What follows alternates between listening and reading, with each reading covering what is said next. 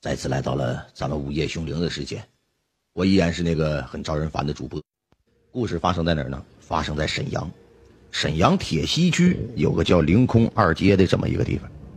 话说那一年呢，那是一个七月十五，有很多外地的人呢，他们回不到家里去，祭不了自己的祖先，以及扫不了自己亲人的墓，怎么办呢？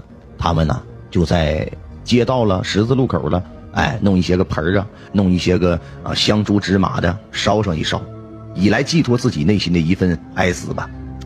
就在这时呢，我的一个朋友啊，刚好和别人喝完酒了，吃饭吃饭喝酒喝多了有点，回家，路过这个街口的时候啊，有这么七八份在街上烧纸的。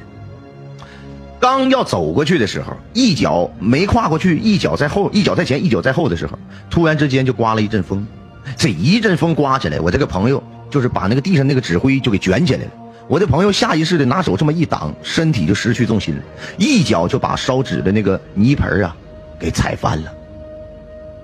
但是也没觉得什么，当时烧纸的人呢还跟我这个朋友道了歉了，说真的不好意思，你看看这也是没有办法的事情，没烫着吧，没烧着吧，没事吧？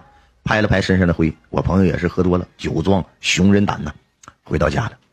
喝多的人都应当知道，人呢喝多了以后半夜的时候会口渴。也不知道是凌晨几点钟，反正就是醒了，从自己的卧室想到客厅饮水机去打一杯水喝，因为他自己是一个人。来到客厅的时候，打开饮水机接了一杯水，哗啦哗啦的声音。就在这时，他的眼睛是半眯的，刚要睁开眼睛找着这个杯子对着嘴的时候，用眼角的余光，他就发现沙发上好像有一个人影，猛地一转头，真的就有一个人影在沙发上坐着，是一个女人。身上穿着一身青色的，就青蓝色的那种衣服，头发低垂着。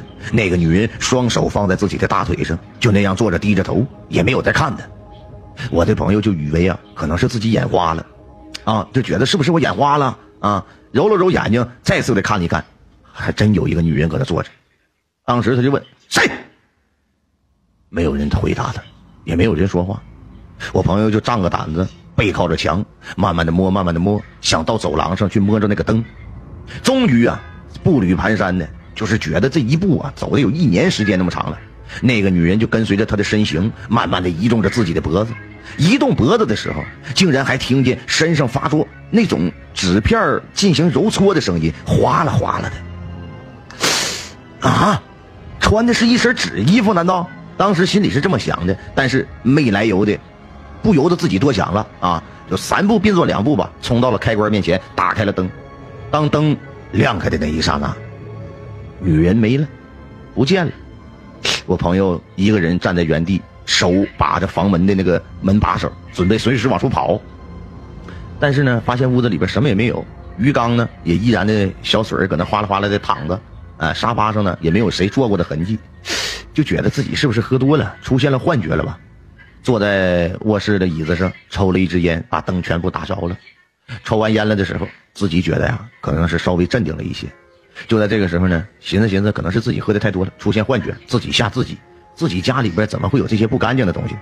哎呀，挺大老爷们觉得还挺没出息的。上洗手间吧，洗洗脸吧，让自己精神精神。一会儿看看看电视。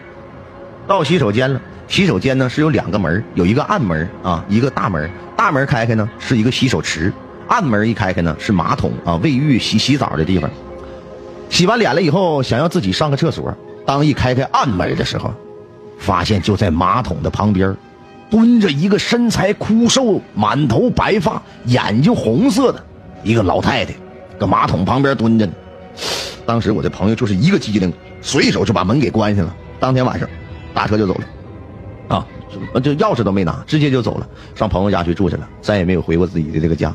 连续三天没敢回家，后来呢，就找的人也是给看的啊，给敬敬的宅呀，又怎么怎么样的，就说是七月十五的时候，人家都在那收钱呢，他过去，然后就给人家的就相当于聚宝盆似的东西给人踩了，也没说个对不起，也没说个什么的，人家就觉得挺挑理的，就跟着他回到家了。幸好啊，那天晚上他是喝多了酒了啊，身体的火力啊比较低，要不然他都看不见这两个东西。他要是看不见的情况之下。有可能第二天下楼的时候，人家推他一下子，来个前趴子，卡个骨折了，胳膊断了啊，这种事情，或者是在过马路的时候给你使个脚绊了，被汽车剐蹭了，哎，反正就是想要报仇，啊，就是有怨气嘛。